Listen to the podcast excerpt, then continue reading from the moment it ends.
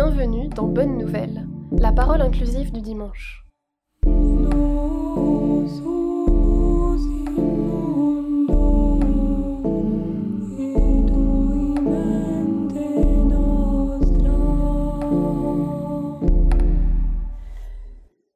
Il était sans apparence ni beauté qui attire nos regards. Son aspect n'avait rien pour nous plaire. Méprisé, abandonné des hommes. Homme de douleur, familier de la souffrance. Il était pareil à celui devant qui on se voit la face.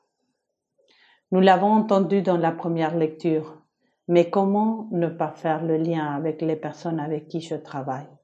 Avec ces personnes qui sont devenues invisibles et inaudibles, qui habitent nos rues. Ce sont des hommes, des femmes, des enfants défigurés par la souffrance et par la misère, devant qui on se voit la face.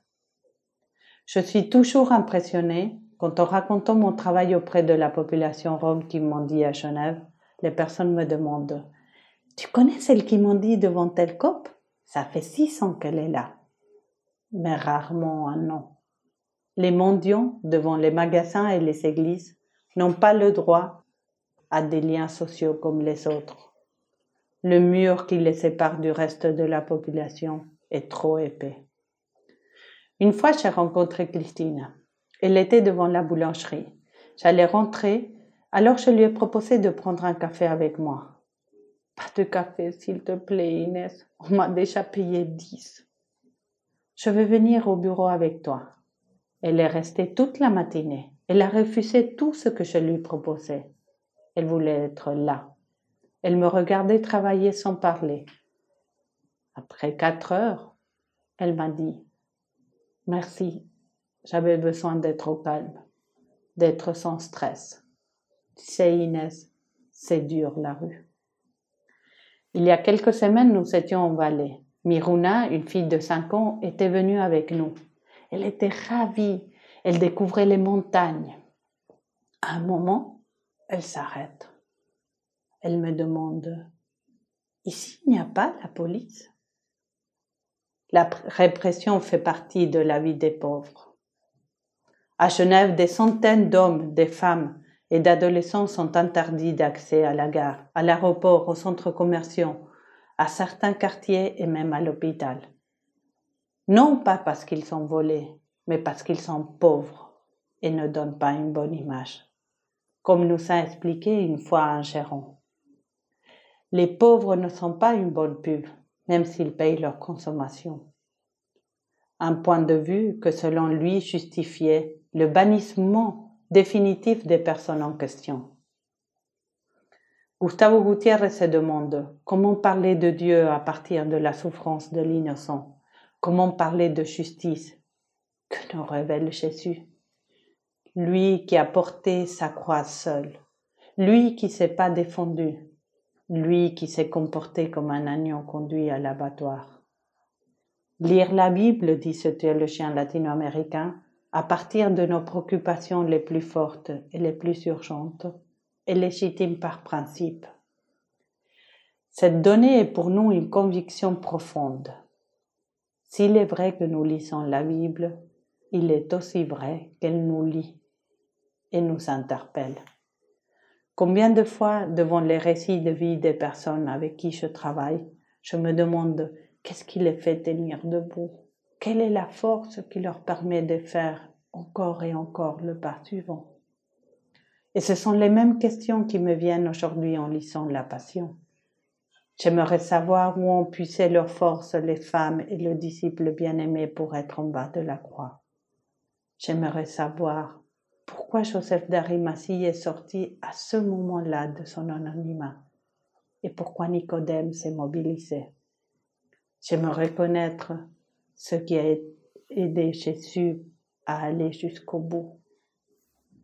Dans mon travail, je me sens beaucoup de fois impuissante. J'aimerais dire comme le psalmiste, soyez forts, prenez courage. Mais de quel droit? Qui suis-je Alors je me réduis à une présence, à une écoute, bien loin de ma volonté de tout changer pour éviter autant d'injustice. Je suis là, témoin de quelque chose qui m'échappe et qui me fait frémir. J'entends leurs prières avec leurs mots, qu'ils soient musulmans ou chrétiens. En toi, Seigneur, j'ai mon refuge. Cette certitude est enracinée dans leur vie. C'est elle qui leur permet de supporter les douleurs sans s'être écrasés. Dans la souffrance, ils sont capables d'avoir une relation avec Dieu, et cela malgré les incompréhensions et les silences.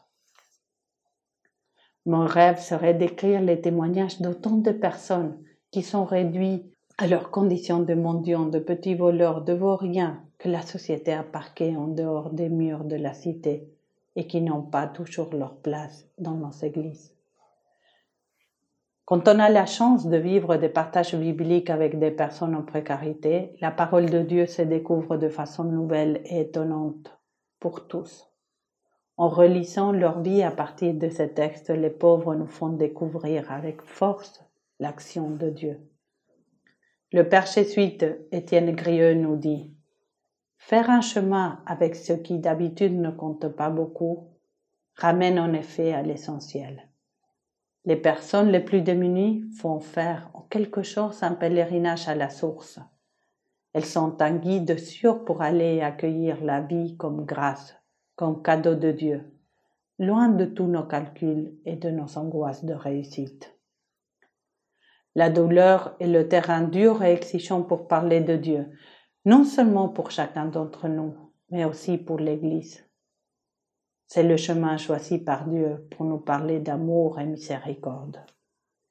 Il s'ouvre comme une invitation, sans éviter les obstacles ni les transformations, car la douleur et l'injustice sont là. Elles nous interpellent aujourd'hui et toujours et font naître en nous de nouvelles incertitudes. La présence et la parole des plus pauvres est une invitation qui nous fait dire avec l'apôtre Paul, avançons donc avec assurance vers le trône de la grâce. La certitude qu'un demain est possible. Dieu est avec nous. Tous et toutes avons une place dans son royaume. Entraîne-nous, Seigneur, à nous lancer vers l'impossible. Le futur est une énigme. Notre chemin s'enfonce dans la brume, mais nous voulons continuer. Continue à nous donner car tu es là qui attend dans la nuit avec mille regards humains baignés de larmes.